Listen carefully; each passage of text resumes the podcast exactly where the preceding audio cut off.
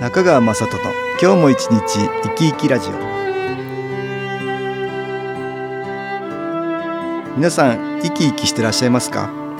この番組では気というものを私中川雅人がいろいろな角度からわかりやすくお話をしてまいります。どうぞごゆっくりお楽しみください。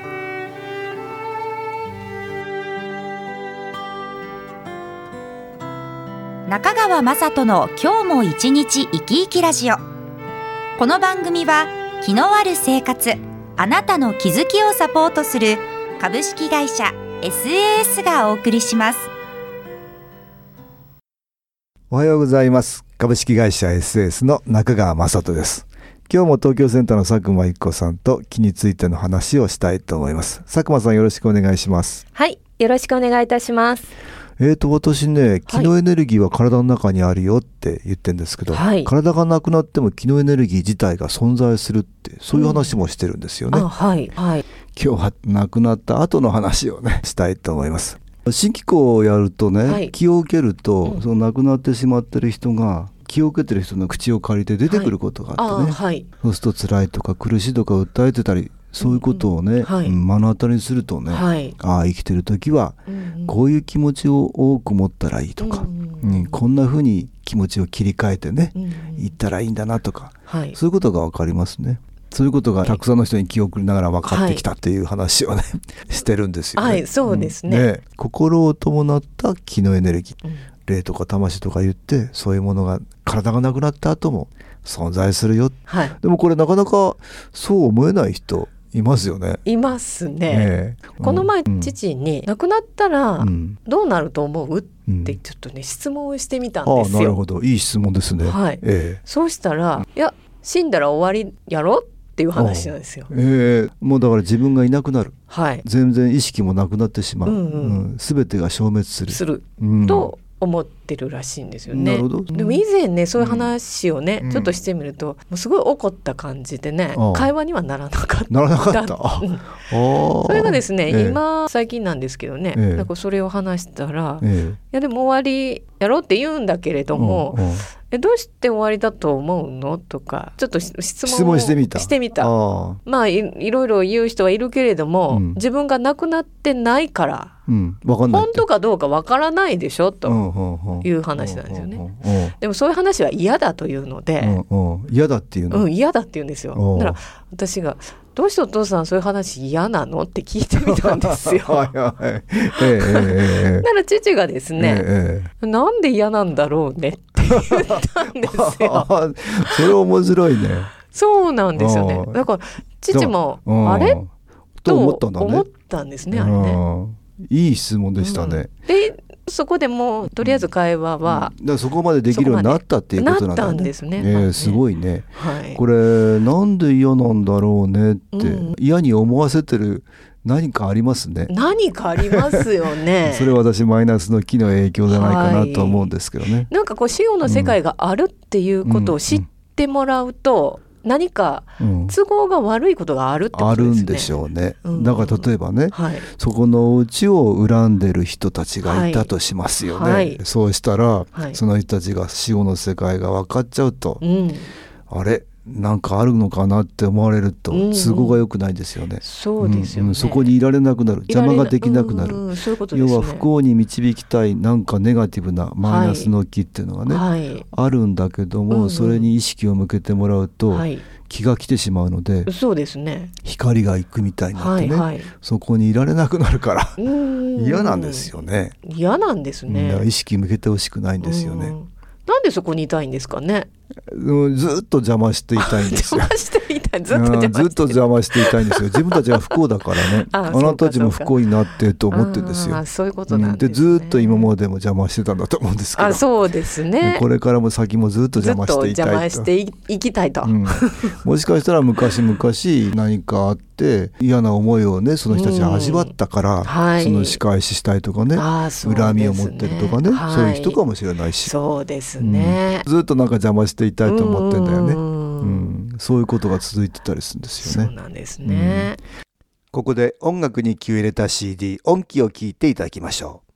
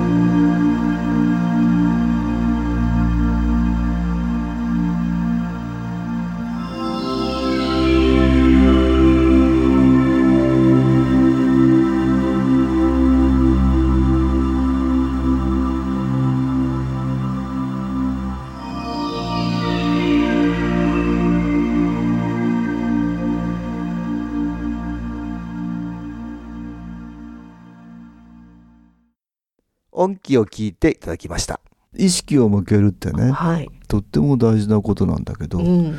死後の世界もあると思えたことで、うん。いいことたくさんあるんだよねあ、ありますよね、うんなんか生活がちょっと変わってくるような気がしますね。はい、ええ亡くなっても終わりだと思ったら何やってもね同じだからそうですね。辛い気持ちずっといくと、亡くなった後も辛い気持ちが続くからね、そうですね。今楽しく生きてないと困っちゃうねそうですね。楽しいばっかりでもね、うん、ただ自分の楽しみだけだと、うんうんそれはいいことにつながらなね、あはい。自分の快楽だけを求めていってもねそうですね。誰かのためになってるとかそういうことがまた自分の喜びにつながってたらいいけどねねはいうん。自分の喜びのためだけに生きててもこれはちょっと光がなかなか増えないとそうがあるよ、ですね。魂ってあって、はい。これがなくならないと思えるから、はい。辛い気持ちは早めに解消しようと思ったうりね、んうんだから生きてる時の心構えが一つしっかりできるっていうのがうんいいところかな、はいまずねはい。もう一つは亡くなってる人が存在するまだ存在するからうん。仏壇にお参りしたりはい。お墓にお参り行ったりそうですね。法事とか法要とかするんだよね、亡くなってる人がいると思うから思いますからね。お父さんどうやって思ってんだろうね法事とか法要とかしないの？あ、やりますよ。きちんと。やりますか。やりますよ。それは生きてる人の行事みたいに思ってるのかな、ね。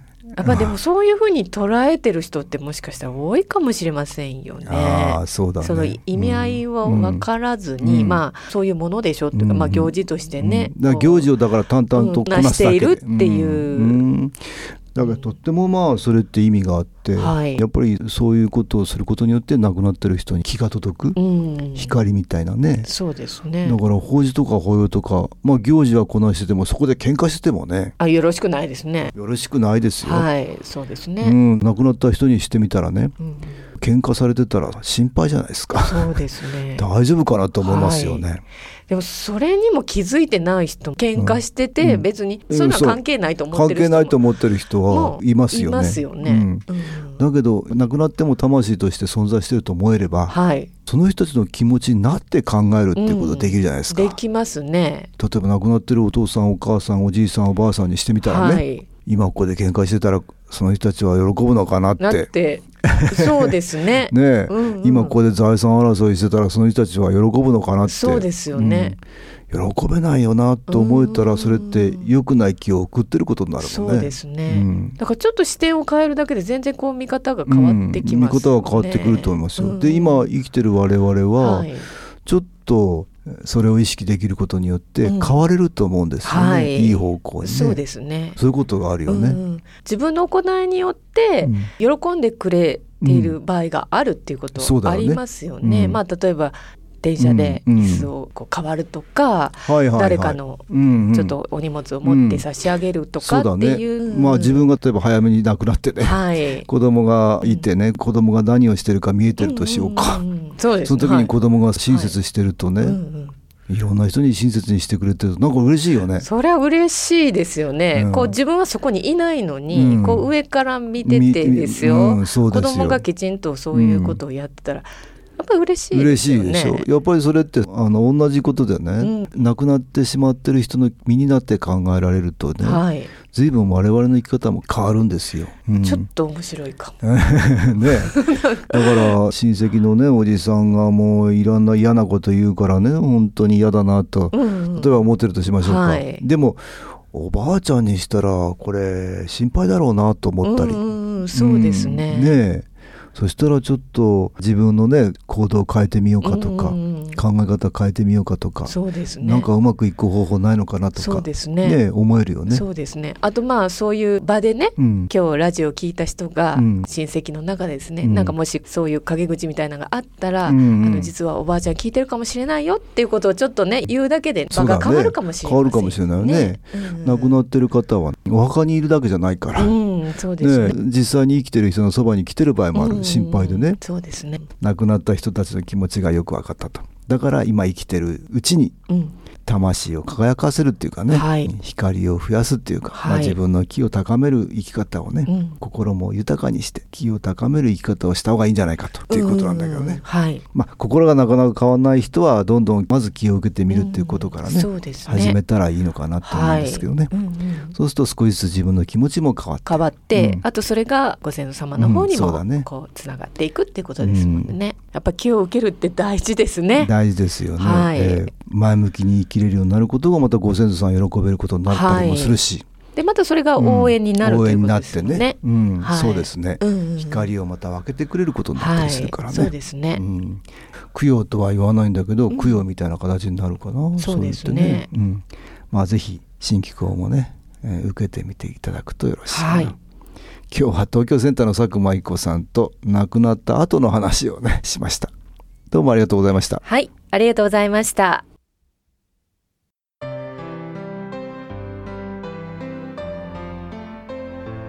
株式会社 SS は東京をはじめ札幌名古屋大阪福岡熊本沖縄と全国7カ所で営業しています私は各地で無料体験会を開催しています。5月14日月曜日には東京池袋にある私どものセンターで開催します。中川雅人の昨日話と昨日体験と題して開催する無料体験会です。新機構というこの機構に興味のある方はぜひご参加ください。ちょっと気候を体験してみたいという方体の調子が悪い方ストレスの多い方運が良くないという方気が出せるようになる研修講座に興味のある方自分自身の気を変えるといろいろなことが変わります。そのきっかけにしていただけると幸いです。5月14日月曜日午後1時から4時までです。住所は豊島区東池袋1-30-6池袋の東口から歩いて5分のところにあります。電話を東京03-3980-8328 3980-8328です。また SAS のウェブサイトでもご案内しております。お気軽にお問い合わせください。お待ちしております。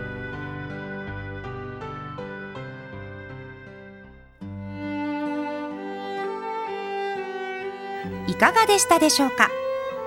この番組はポッドキャスティングでパソコンからいつでも聞くことができます。